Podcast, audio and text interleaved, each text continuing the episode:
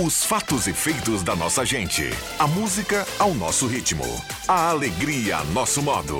O mundo da informação em sintonia com a cultura local. ZYW 791. FM 107,9. Gazeta de Santa Cruz do Sul. A rádio da sua terra. Rádio Saúde. A informação preventiva para viver melhor. Leandro Porto.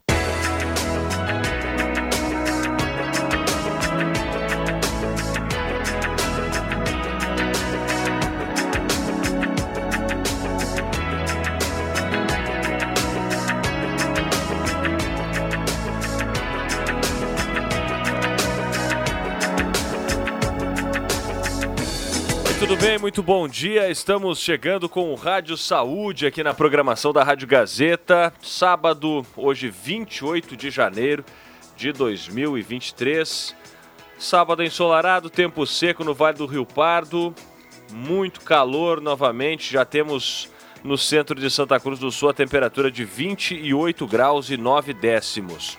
Nós vamos juntos por aqui. Você pode participar conosco, mandar suas dúvidas, os seus questionamentos, alguma sugestão de assunto para as próximas edições do Rádio Saúde pelo 999129914. 999129914. Esse é o WhatsApp da Rádio Gazeta para você participar da programação, para você participar do Rádio Saúde. Vamos juntos por aqui, portanto, eu conto sempre com a sua participação. Bem, nós já vamos com o nosso assunto do dia, o principal assunto da edição deste sábado do Rádio Saúde. Nós vamos falar sobre a questão da obesidade, mas em especial a questão das possibilidades alternativas, eh, cirúrgicas ou não, para a perda de peso. E quem está conosco na linha é a doutora gastroenterologista, a doutora Cíntia Presser, ela que atua especialmente na na região de São Leopoldo. Doutora Cíntia, bom dia. Bom dia, Leandro. Perdão. Obrigada de... pelo convite para falarmos. É, dê, dê, aquela engasgadinha, doutora, na, na, na, no começo da entrevista aqui, peço perdão. Bom, a, a, gente tem um assunto, eu acho extremamente interessante, eu acho que é um assunto que, que está muito em evidência, que é justamente essa questão da perda de peso. Eu sei que a senhora trabalha com um programa uma alternativa nesse sentido e até gostaria que, que a senhora explicasse um pouco uh, sobre esse trabalho. Né? Nós temos uh, uma, uma, uma, preocupação muito grande com a questão da, da saúde, pessoas uh, obesas, acima do peso, têm uma grande chance de apresentar diversos problemas de saúde e nesse sentido há várias formas, várias possibilidades de buscar o emagrecimento, seja, enfim, com algum tipo de reeducação alimentar, mas em casos um pouco mais extremos, é necessário fazer algum tipo de intervenção. É, qual é a, a principal, a, digamos assim, alternativa que a senhora utiliza para o tratamento dos seus pacientes? Certo. Uh, primeiro, eu acho importante a gente mencionar né, que esse é um assunto realmente de grande relevância, porque a obesidade, o sobrepeso e a obesidade, né, vem num crescendo. E como tu disseste, isso são doenças, porque a obesidade é uma doença, é uma doença crônica, e é uma doença que traz uma série de outras doenças associadas, né? Então, quem tem sobrepeso, quem tem obesidade, tem mais risco de ter diabetes, tem mais risco de ter doenças cardíacas, câncer também aumenta muito a incidência, gordura no fígado e por aí afora, né? São diversas doenças. E a obesidade, o sobrepeso, vem aumentando. Né? Então, isso é, é, é, algo que vem nos chamando a atenção.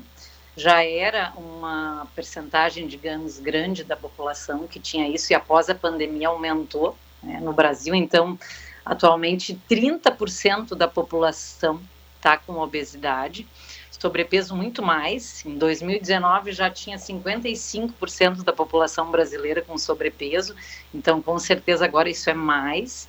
E isso é a nível mundial. Né? No mundo, 50% da população, ou seja, metade da população mundial está com sobrepeso.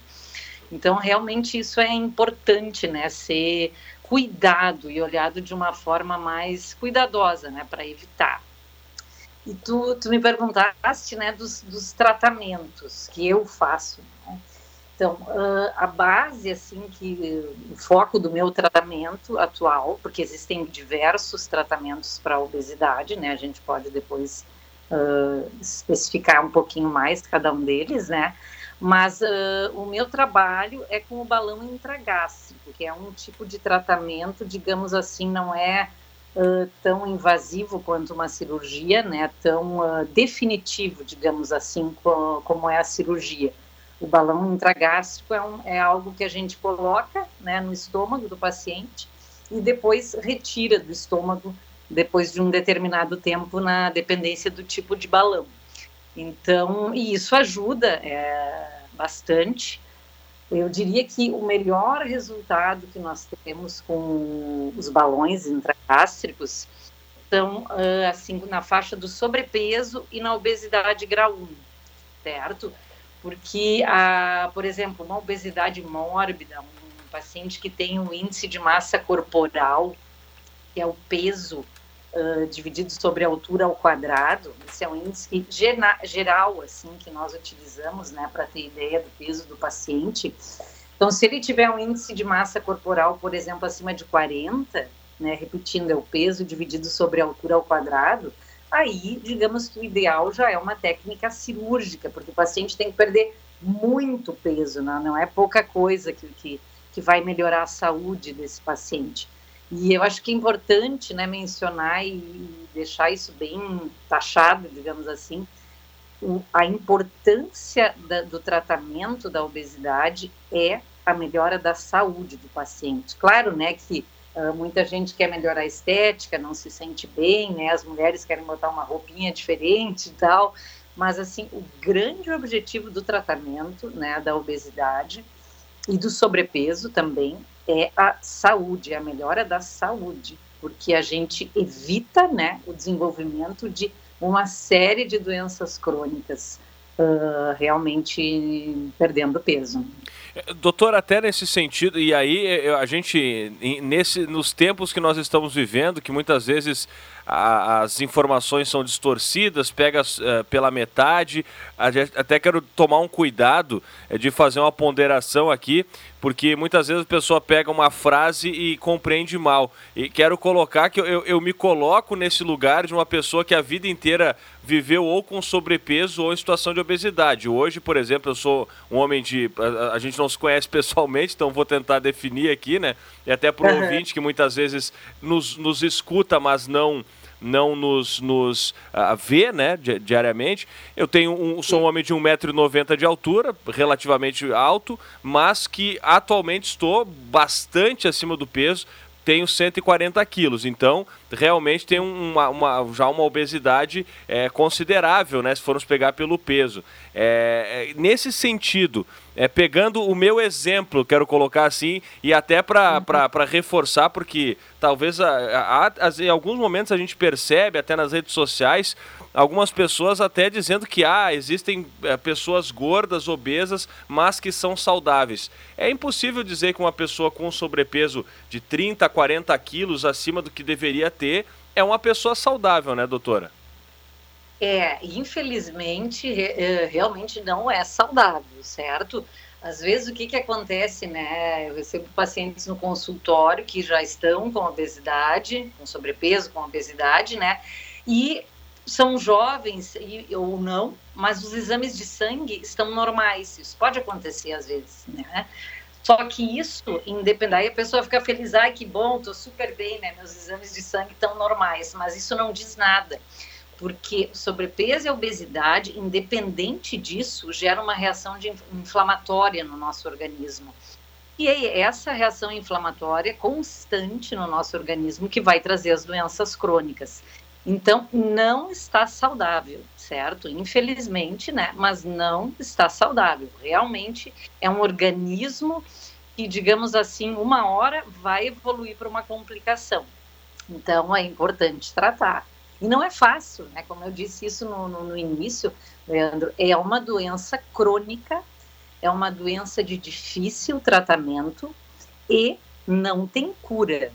O que, que eu quero dizer com isso? Ah, tu vai me perguntar, né? O pessoal vai pensar, mas como tá cheio de tratamento para obesidade? O que eu quero dizer é que esses tratamentos vão ajudar o paciente a perder peso mais rápido, né? Porque às vezes é uma quantidade muito grande de peso que tem que perder e isso é muito difícil. Simplesmente com a dieta e com a mudança da dieta e do estilo de vida, uh, o paciente ter essa persistência, né? Porque vai levar muito tempo até chegar no peso ideal, digamos.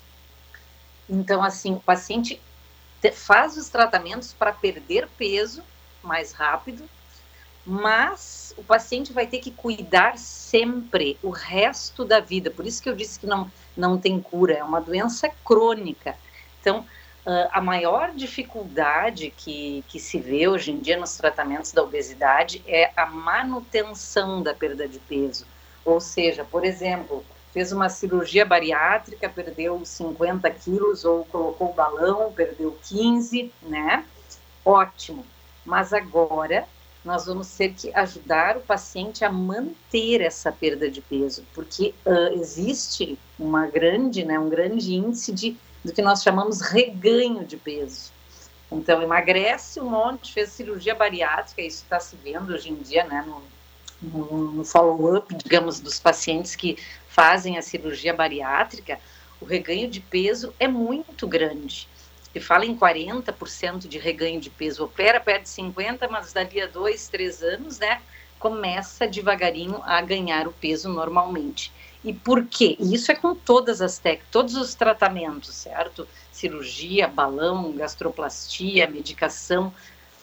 Por quê? Se o paciente não mudar o seu estilo de vida, ele, ele não mudar a sua alimentação, não iniciar uma atividade física, ele vai voltar a ganhar peso. E olha que na cirurgia bariátrica né, tem, tem, tem duas grandes técnicas mais uh, frequentes que a gente que se faz hoje em dia, que é o bypass gástrico e o sleeve. No bypass, né, se faz uma, um desvio, digamos assim, no intestino, se tira uma grande parte do estômago, o que resta no estômago é melhor do é menor do que o, punho fechado, né? Então fica muito pequenininho o estômago, ainda se faz um desvio intestinal para melhorar questões hormonais e ajudar na saciedade, e mesmo assim os pacientes podem ter o reganho de peso. Então, assim, é uma doença crônica, é uma doença de difícil tratamento e não tem cura. O, o paciente vai ter que cuidar sempre. Nós vamos tratar, ele vai emagrecer bastante, né? Mas ele tem que seguir no tratamento. É importante isso. Uh, o paciente ter essa noção de que ele não pode abandonar o tratamento. Quando, quando né, a gente tem um problema cardíaco, tem uma hipertensão ou qualquer outra doença crônica, o que, que a gente faz? Né? De seis em seis meses, vai lá no cardiologista, consulta, faz os exames, vê como é que tá, vê se tem que mudar o tratamento. E é isso que tem que ser realizado com sobrepeso e com obesidade. É essa visão que tem que mudar com relação a, a essas doenças. Tem que ter acompanhamento, porque se o paciente percebe, né, ah, eu perdi peso, mas faz uns três, quatro meses que eu comecei a aumentar um pouquinho de novo, aumentei um quilo, aumentei dois quilos, bom, é um sinal de alerta, não pode, vem consultar, vamos ver outras opções de tratamento, né, vamos tentar mudar alguma coisa e para ajudar a manter essa perda de peso, que é o mais difícil, mas não é impossível, é isso aí, né? Ah, é possível sem dúvida nenhuma, mas tem que ter o cuidado contínuo, sempre. Doutora, para não perder a pergunta, manter o peso é mais difícil então do que emagrecer? Ah, sem dúvida. Sem dúvida, porque emagrecer vai emagrecer de qualquer jeito, com, né, com, com algumas das técnicas. Sempre vai emagrecer com o tratamento, ou com a cirurgia, ou com o balão, ou com a medicação, ou com a, a gastroplastia. Vai perder peso. Mas o problema é manter a perda de peso. Essa é a maior dificuldade, porque o que a gente vê aí é o que chama né, esse efeito sanfona, emagrece, daqui a pouco ganha peso de novo, na, com tratamento ou sem, né? Mas a maior dificuldade é realmente manter a perda de peso. É, é, é me pare... É, eu falo aí por experiência própria, né? Uma pessoa que a, que a, vida inteira tive alguns momentos já muito próximo do peso ideal, em outros momentos aumentei muito de peso, é o caso atual, né? E por isso eu coloco novamente a minha experiência própria aqui, até para que as pessoas não mal compreendam se eu fizer algum comentário, mas é, de certa forma é, é, é realmente isso. Às vezes parece que mesmo com sem nenhum tipo de intervenção, o emagrecimento acontece, a perda de 10, 20, até 30 quilos, mas a, a velocidade com que se recupera esse peso é, perdido, ela é muito grande, né? É, é. E, como eu disse, não é fácil, é isso mesmo, isso é uma luta, né? Porque a obesidade, uh, ela é uma doença multifatorial. Né? Então, existem causas para a obesidade. Então, existem três principais causas, né? A causa genética, uh, a, o estilo de vida da pessoa, e hoje em dia se fala muito no ambiente obesogênico, né? Um termo bonito, assim, ambiente obesogênico, ou seja, um ambiente que favorece, né, o surgimento da obesidade. Então, por muito tempo se achou que ah, o, a grande vilã era a genética, né? Ah, não, é, o meu problema é genético. Mas não, hoje em dia se sabe que não é só isso, de forma nenhuma. Claro que a genética vai influenciar, principalmente no nosso tipo de corpo, nosso biotipo, né? Então, tem pessoas que com certeza têm uh, uma massa muscular maior, né? São maiores. Uh, na medicina, a gente tem dois tipos, dois biotipos que a gente caracteriza. Tem as pessoas em formato maçã, que são aquelas pessoas né, com as perninhas mais finas, mas com uma concentração maior de gordura no abdômen, no tórax, né? Existe formato beira, que é ao contrário, que tem assim o tórax bem magro, né? E a gordura vai se concentrar mais nas pernas, nos quadris. Então existe sim uma influência genética. Hoje em dia se fala até em gene da obesidade, mas eu, eu te diria assim, ó, não é esse o fator uh, de grande importância, tá? Ao meu ver, tem, tem, tem médicos que acham, ah, é a genética. Não é, porque se a gente for pensar, né, um exemplo triste, mas, mas é real, nos campos de concentrações em Auschwitz, não tinha obeso. Por quê? Porque não se comia, né? Então, independente da genética, não tinha obeso. Então, o, o nosso estilo de vida e a nossa alimentação são importantíssimos na gênese da, da obesidade e do sobrepeso. Né? E outra epidemia né, que, que, nós temos no mundo é, é, é a epidemia, na realidade, da, do sedentarismo. Então, 50% da população mundial também é sedentária. E é, a gente tem que mexer o corpo. Nós precisamos fazer uma atividade física para ter saúde. E a atividade física ajuda muito nessa manutenção da perda de peso. Então, não adianta assim, ah, eu estou com, né, usar o teu exemplo, uh, 730 quilos, né, então agora eu vou começar a malhar todo dia e aí eu vou emagrecer. É difícil. Só fazendo atividade física, a não sei que tu seja um maratonista e corra aí horas a fio sem parar, né, diariamente, isso vai fazer com que realmente tu perca peso de uma forma mais intensa.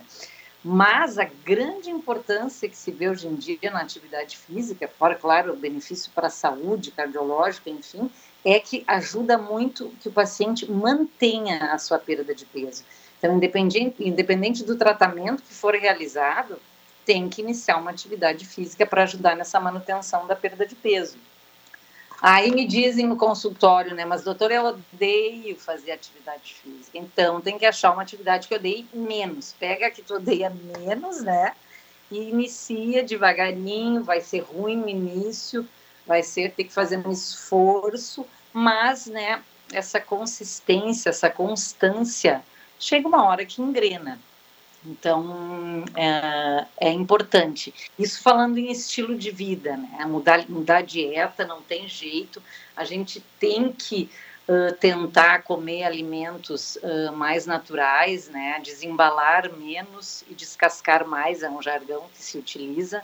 Porque não adianta junk food, né, fast food, doce em excesso, isso é, é, é, é, óbvio que a pessoa vai ganhar mais, mais peso, não tem jeito, né? A gente tem que tentar se alimentar, botar mais fruta na dieta, botar mais verdura na dieta, tem que comer carboidrato também. Eu sou uma. Eu acho que nem 8 nem 80 na vida, né? Às vezes, hoje em dia, o que mais tem é uma infinidade de dietas, né?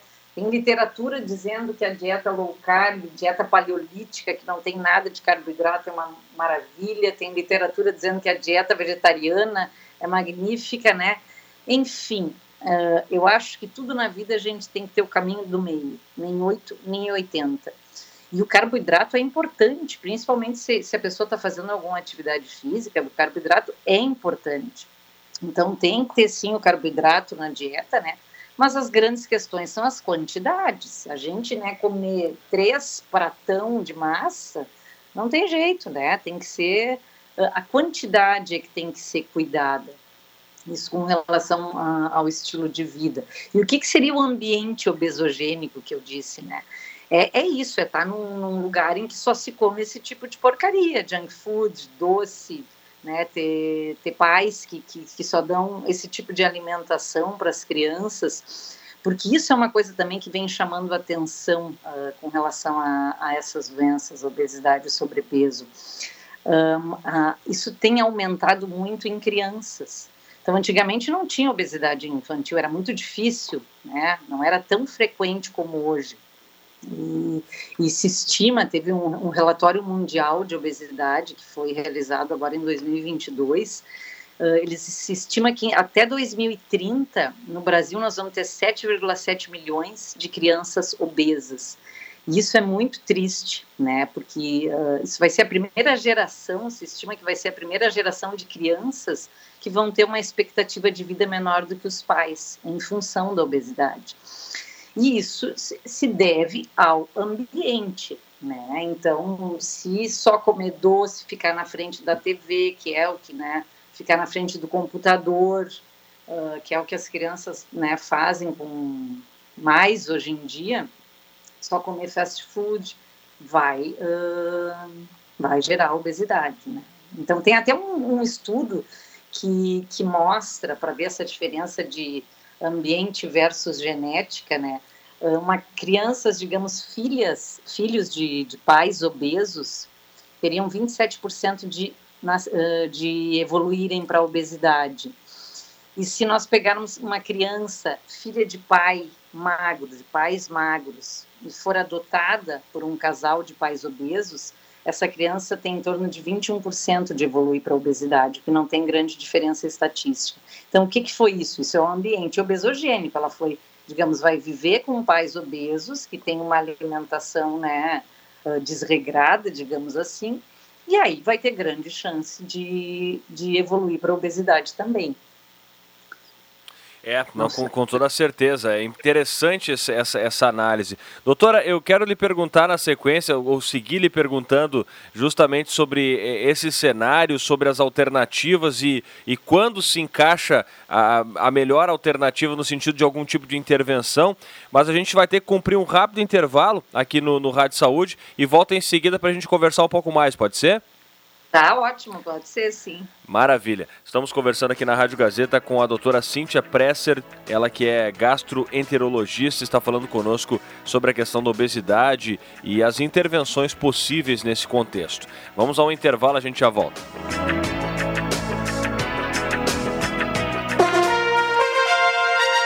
Colorado conta com o apoio do torcedor e volta a campo para mais uma rodada do Campeonato Gaúcho. neste sábado, a partir das quatro e meia da tarde, do Beira Rio, Internacional e São Luís de Ijuí, com Jorge Baltar, André Prestes, JF Vig e Zenon Rosa. Oferecimento: Erva Mate Valério, Construmac, Trilegal T, Oral Unique, Posto 1, Ótica e Joalheria Esmeralda, Perfil Ferros, Unimed, Restaurante Thomas, Sat Center Sky, instala já energia solar e MA Esportes. No placar, Miller Supermercados. Na central, Spengler. Futebol é com a gente. Confira as ofertas deste sábado e domingo no Stock Center. Coxa sobre coxa dorsal lar ou carrer no Clube 5,99 o quilo, limite 20 quilos por CPF. Água mineral Fonte da Mata com sem gás 500 ml no Clube 65 centavos, limite 24 unidades por CPF. Óleo de soja 900 ml no Clube 6,49, limite 20 unidades por CPF. Cerveja Amstel Lager 473 ml no Clube 2,79, limite 24 unidades por CPF. Beba com moderação. Cadastre-se no Clube Stock Center para aproveitar ofertas exclusivas. Stock Center, preço baixo com um toque a mais. Aqui no Stock Center seu dinheiro rende mais. Você sabe com quem contar, com quem sempre esteve lá. Quando o assunto é informação, em Santa Cruz e na região. Se você quer um amigo, sou Gazeta, conta comigo. Quem conta a verdade, com dedicação e seriedade. Gazeta é referência porque sempre foi presença, um parceiro de verdade, sempre com a comunidade. Se você quer um amigo, sou Gazeta, conta comigo.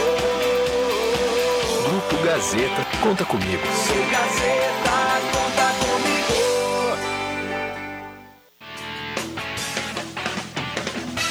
Com a turma da Lifasc, a empolgação não para. Para promover a cultura e alegria.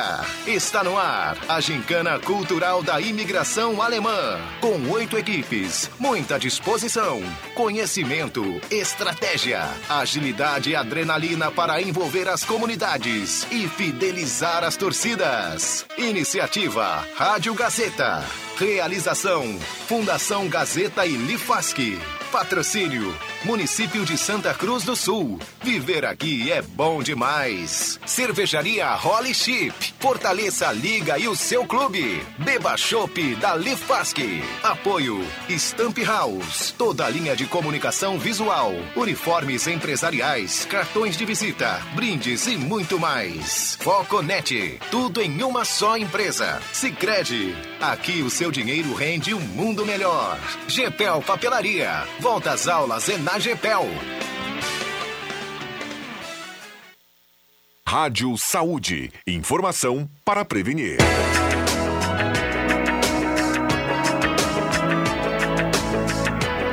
Estamos de volta, 9 e meia, marca o sinal da Rádio Gazeta. Em Santa Cruz do Sul nós temos tempo seco, um sábado 28 de janeiro de 2023, de muito calor, 30 graus e 7 décimos já a temperatura aqui em Santa Cruz do Sul. A umidade do ar em 63%. Vamos juntos por aqui, você pode participar conosco pelo WhatsApp da Rádio Gazeta no 999129914. 999129914. A sensação térmica aqui no centro de Santa Cruz, para que o pessoal tenha uma ideia, ela já é de 35 graus. Se a temperatura é de 30, a sensação térmica é de 35. Vamos seguindo por aqui, nós estamos com o Rádio Saúde no ar e estamos conversando com a doutora Cíntia Presser, gastroenterologista, que está falando conosco sobre as questões que envolvem a obesidade, os tratamentos viáveis, os melhores tratamentos, dependendo de cada paciente. E é justamente nesse sentido, doutor, que eu gostaria de lhe perguntar. Na sequência, até vou abrir aqui para algumas participações de ouvintes que vão chegando, mas uh, a senhora falou sobre o principal método que, que a senhora utiliza, né? É quando pensar em, em cada método, só para a gente detalhar um pouco mais isso. É, é, alguns dias atrás eu conversava com, com uma amiga e me chamou muita atenção a fala dela. Ela fez uma cirurgia de redução de estômago mesmo, a cirurgia, a, a intervenção cirúrgica, né? É, daquela retirada de, um, de uma porção do estômago, como a senhora detalhava é, mais corretamente, mas só para a gente exemplificar. E ela me chamou a atenção para algo muito interessante, que eu não imaginava que isso poderia acontecer. Ela fez a cirurgia há mais ou menos um ano, ela me contava isso, e ela não teve o que ela denominou de dumping, que é a, a, aquela situação da pessoa enjoar, ficar mal quando ela come demais, o estômago está reduzido e quando a pessoa come muito, ela tem geralmente alguma, algum tipo de problema, vomita, enfim.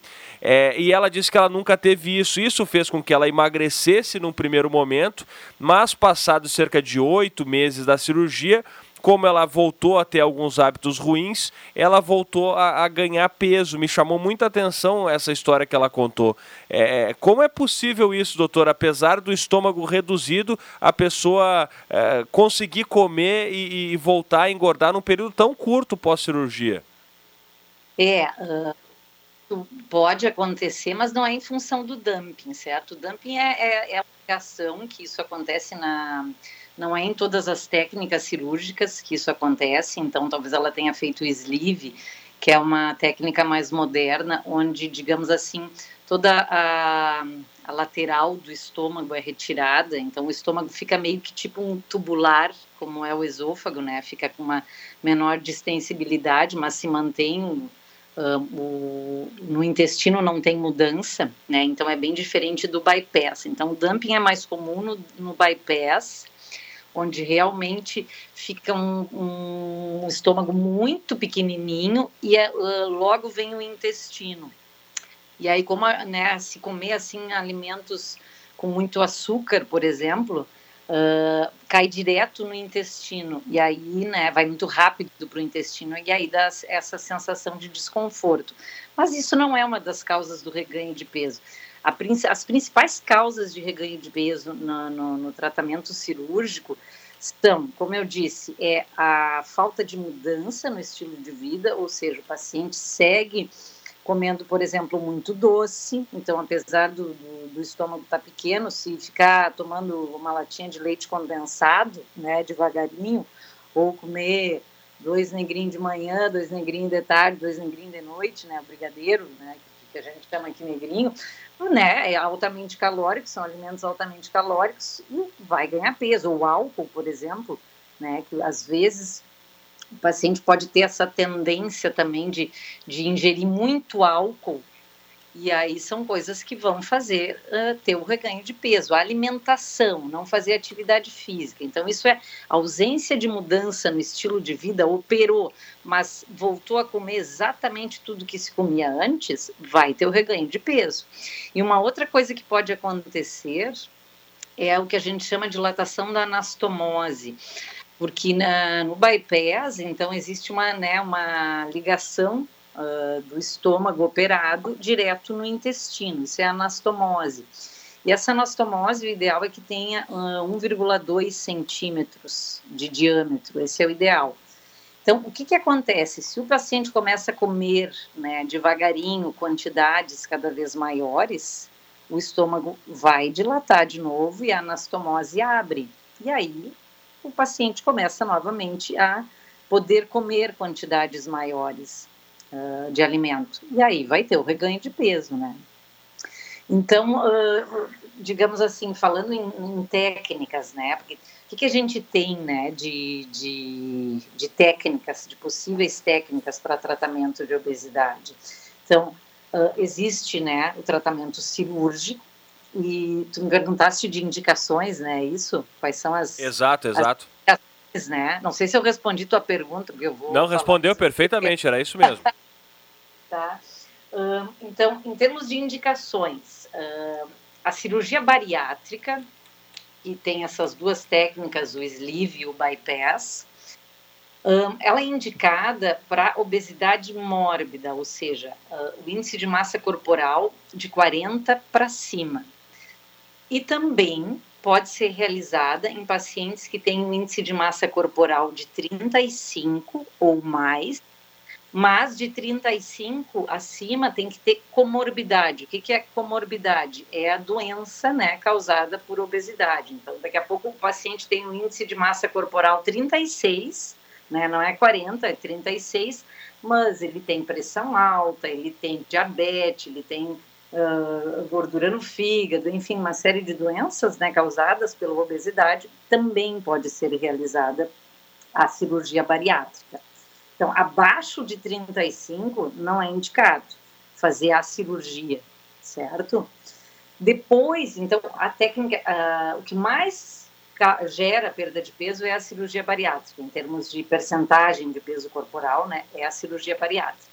Depois nós temos uh, o que nós chamamos de gastroplastia endoscópica, que é uma técnica endoscópica, onde existe a redução do tamanho do estômago, a gente acopla um, um equipamento no endoscópio e a gente consegue dar pontos uh, por dentro do estômago, então não tem corte, nada.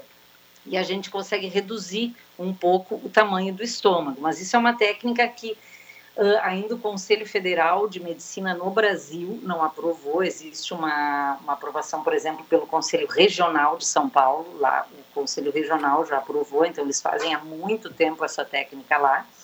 Mas o Conselho Federal ainda não aprovou. O FDA já aprovou, esse ano recentemente foi, uh, foi aprovado, ano passado, perdão. Então, uma hora vai vir também, né? Então, tem essa possibilidade da gastroplastia endoscópica, que ainda vai ser aprovada. Depois, nós temos o balão intragástrico, os balões intragástricos, uh, que, são, que é uma técnica muito segura, certo? E pouco divulgada, até eu diria, uh, e que ajuda muito no tratamento da obesidade. O pessoal tem, tem assim, a indicação, a gente vê assim que é pouco até indicação de médicos, e é uma técnica que é realizada no Brasil há 20 anos ou mais. Nós temos até consenso de balão intragástrico no Brasil, com mais de 40 mil casos. Esse consenso foi publicado em 2018, com mais de 40 mil casos naquela época uh, desse tipo de procedimento dos balões intragástricos. E assim, é uma técnica muito segura que dá uma média de perda de peso boa, certo? Em torno de, em torno de 15% do peso corporal o paciente pode perder com o balão intragástrico e é muito menos invasivo, né? Do que, digamos assim, tratamentos uh, cirúrgicos. E o que que acontece, né? Uh, a, o balão intragástrico, qual é o índice de massa? Né? O balão intragástrico é um tratamento que é possível para sobrepeso e obesidade. Então, aqueles pacientes que não têm indicação da cirurgia bariátrica, por exemplo, ah, eu estou com um índice de massa corporal de 27, né? Não pode operar, mas pode colocar o balão intragástrico, certo? Então, uh, sobrepeso e obesidade. Ah, mas o meu índice de massa corporal é 43 e eu não quero operar. Tudo bem, pode colocar o balão também.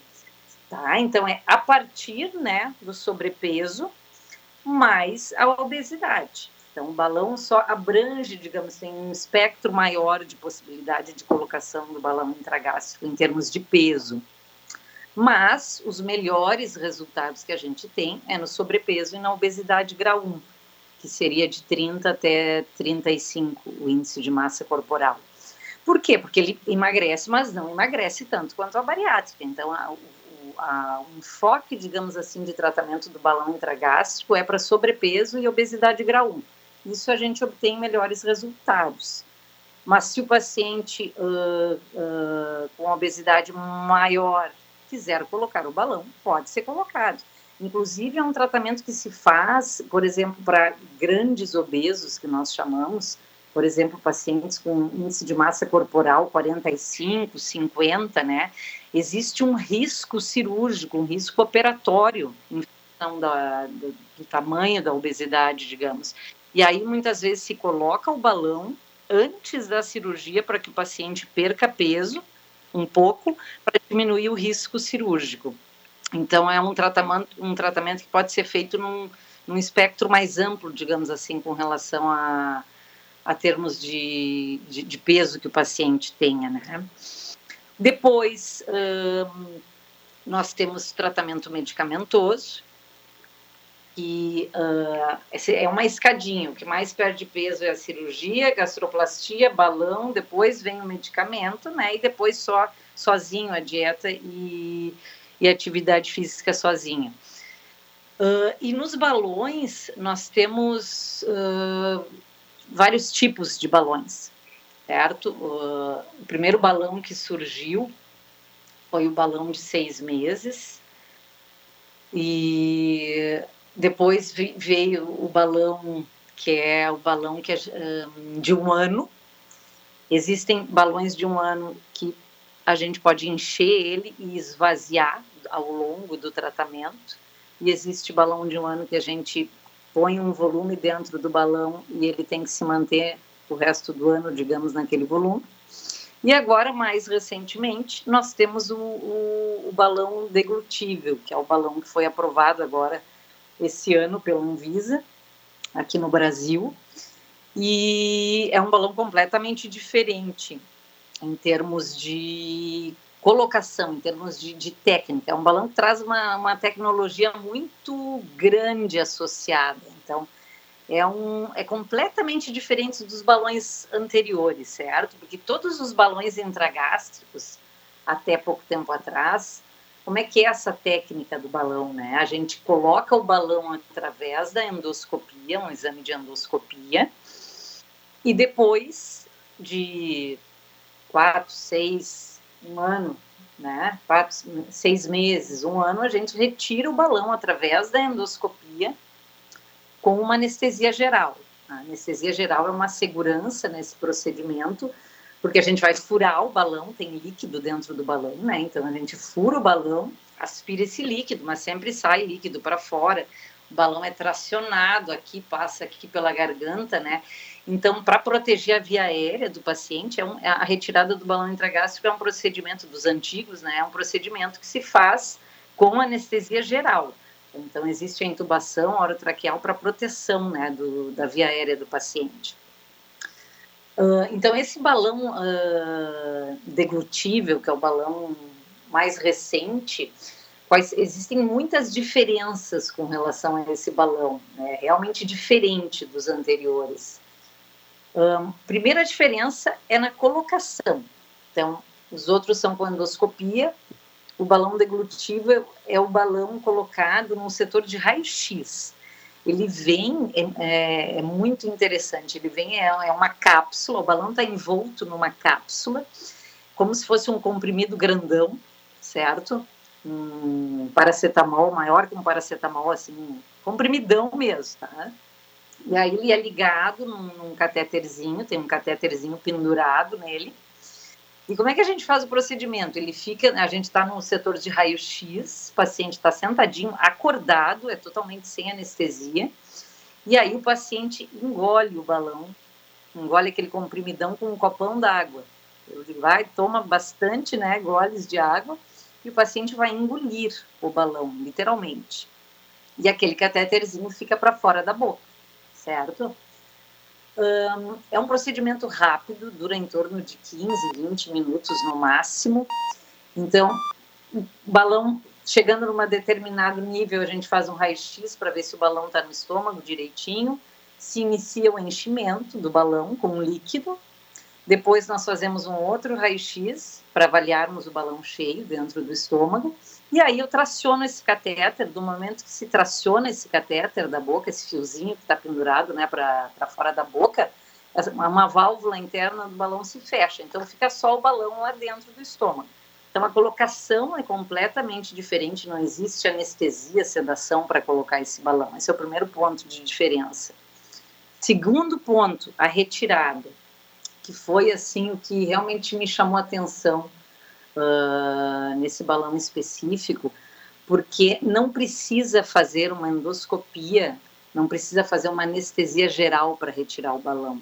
Essa válvula interna do balão se abre em torno de quatro meses depois, essa válvula se abre, o balão esvazia e é eliminado nas fezes, é eliminado por, pela passagem intestinal. O paciente está em casa, onde estiver, né, vai no banheiro e sai o balão. Então, realmente, isso é, um, é, é bem menos invasivo, certo? Porque a retirada do balão intragástrico é, uma, é, é mais chato até do que a colocação, uh, é mais trabalhosa, digamos assim, do que a colocação, né? A retirada endoscópica. Um, então, é, é, muito menos invasivo. O paciente não precisa voltar para o hospital fazer uma anestesia geral para retirar o balão. Então, isso é um, acho que foi um grande ganho, né, uh, nesse balão específico. E ainda, o que, que vem junto com esse balão, que é o balão uh, alúrio? Esse balão uh, traz, no momento que o paciente adquire o balão, vem junto um programa, um programa, uh, nós chamamos VCS, é Virtual Care Suite. Uh, o que, que, é isso? Quando o paciente adquire o balão, junto vem uma balança de bioimpedância, vem um health tracker, que é um reloginho desses relógios digitais, né, que se avalia a qualidade do sono do paciente, avalia se o paciente está caminhando, se tá, quantos passos está dando, se faz alguma atividade física. E, além disso, o paciente baixa um app no, no celular, que cada vez que ele se pesar, todos esses dados, né, do sono, da atividade física, da balança de bioimpedância, vão aparecer no, nesse app para o paciente em termos de gráficos. Então, se ele se pesar uma vez por semana, né, nós vamos ter uma curva de perda de peso, curva de índice de massa corporal, curva de massa muscular, todos os dados que uma balança de bioimpedância dá, massa óssea, percentagem de gordura corporal, né, e a gente vê esse gráfico, né, numa descendente, que é, é muito legal na realidade. Então, tem esse app que o paciente baixa e tem a plataforma Insights. O que, que, é isso? É uma plataforma que daí o médico acessa, a nutricionista acessa, a equipe multidisciplinar, né, acessa essa plataforma. E aí eu entro no meu sistema e eu vou ter, vou ver todos esses dados dos meus pacientes. Então eu vou olhar, ah, olha só, né? Mas uh, uh, essa semana o paciente tal não não está caminhando absolutamente nada. Essa semana, nossa, a perda de peso foi ótima. Então isso, a gente tem acesso a esses dados, isso nos mantém mais próximo do paciente. Né, dá para mandar mensagem para o paciente, dá para fazer chamada de vídeo para o paciente nessa plataforma. Então, é uma das coisas que, digamos, ajuda né, nessa questão da manutenção da perda de peso, porque a equipe multidisciplinar vai estar mais próxima do paciente. Pelo menos vai estar ali enchendo o saco, né? Com mais Sim. frequência, digamos assim. Então é, é, um, é, é, um balão diferente do que, do que nós tínhamos, né? Os balões têm vários nomes, Orbera, uh, que hoje em dia é Bib, o Spatz é o balão que dá para encher e esvaziar. Né? Tem, tem diversos uh, corpórea, tem, mas assim, o balão alúrio, um balão elipse, que é o balão deglutivo, ele tem esse diferencial, é um outro tipo de balão, é diferente. E, e, doutora, só para a gente é, compreender, esse, no caso desse tratamento, ele é um tratamento feito somente é, para pacientes particulares, digamos assim, ou ele é um tratamento que se consegue fazer em determinados planos de saúde? É, como, como funciona no caso específico desse, desse procedimento que a senhora mais realiza? É, é, um, é um tratamento particular, é um tratamento que não é coberto por plano de saúde. É porque, mas, mas tem diversos benefícios, portanto, né? Ah, sim, sem dúvida. Sempre é, é, é, mais uma ferramenta, né? Eu claro. diria, no tratamento da obesidade. Isso é uma coisa que uh, é importante porque uh, antes a gente só tinha, né? A, a, a cirurgia bariátrica, mas aí uh, o que, que se quer? A gente tem que cada vez mais e tem que ser procurado, tem que ser investido realmente uh, pesquisa né, no tratamento de obesidade, porque o que se quer é evitar chegar no ponto de uma cirurgia bariátrica. Né? Então, quanto mais tratamentos nós tivermos que, que possam ser realizados em pacientes com sobrepeso, melhor. Né? Por que, que nós vamos esperar o paciente chegar lá com, né, com, com um IMC muito maior e só ter aquele tratamento mais radical. Não, vamos fazer tratamento antes de chegar nesse estágio, né? Isso é o ideal. Então, uh, tudo é válido, né? A associação de tratamentos hoje em dia se fala muito nisso também. Então, a gente pode colocar balão e de, uh, ou durante o balão ou depois quando tira o balão, né, pode ser iniciado medicações, porque como eu disse, isso é uma doença crônica, né, tem que ter um acompanhamento para ajudar na manutenção da perda de peso. Então pode ser usado medicação também associada, deve ser usado se for necessário, né, além da, da modificação do estilo de vida, que é uma luta, né. Com certeza. Doutora, só para a gente fechar, eu tenho mais ou menos três minutos para encerrar o programa e desde já já quero lhe agradecer pela, pela bela fala aqui no Rádio Saúde de hoje. Eu quero contemplar ainda a pergunta de, de uma ouvinte aqui que eu achei interessante repassar para a senhora, até para que a senhora possa esclarecer, ajudar ela nesse sentido. O nome dela é Joelma e ela pergunta o seguinte: ela diz, uh, sou. Uh, uh, bariátrica, ela diz, né? Fiz uh, cirurgia bariátrica, fiz bypass faz três anos, emagreci 70 quilos, ela diz. E ela queria saber por que ela vomita e ela se refere em talo tanto. Ela diz que ela fica com a sensação da, da, da de, de, de, engasgamento, né? E logo em seguida precisa vomitar. Há alguma causa possível, três anos após a cirurgia, que a pessoa possa ainda apresentar esse sintoma? Uh, pode, às vezes, uh, já é uma cirurgia de três anos, né? Mas às vezes pode acontecer. Ela não teve reganho de peso, tá? Se ela não teve reganho, se ela seguiu, né? Ela disse que emagreceu 70 quilos, isso, isso né? Isso então, aí. assim, ela emagreceu bastante. Se ela não teve nada de reganho de peso, às vezes uh, essa, esse vômito mais frequente, né, é um, é, é um, sinal, pode ser um sinal de alarme, tem que avaliar, pode ter daqui a pouco uma úlcera na anastomose, ou pode ter o que nós chamamos de estenose da anastomose, que é quando, ao contrário de dilatar, ela vai fechando, fica mais fechadinha, né, e aí realmente começa a acontecer dificuldade de passagem da alimentação, e aí tem que se dilatar essa anastomose. Agora, daqui a pouco, se ela teve reganho de peso, né, emagreceu 70, mas já ganhou 10, bom, daí daqui a pouco ela está descuidando na quantidade de alimentos, está comendo uma quantidade muito grande é. de alimentos, e aí pode acabar vomitando. É, ela até diz o seguinte, ela disse, não tive reganho de peso, inclusive continuo perdendo peso, ela falou ah, aqui. Então, ela tem que voltar para o médico dela, tem que ir lá no cirurgião dela consultar, né, para ver o que está acontecendo. Não é normal, não.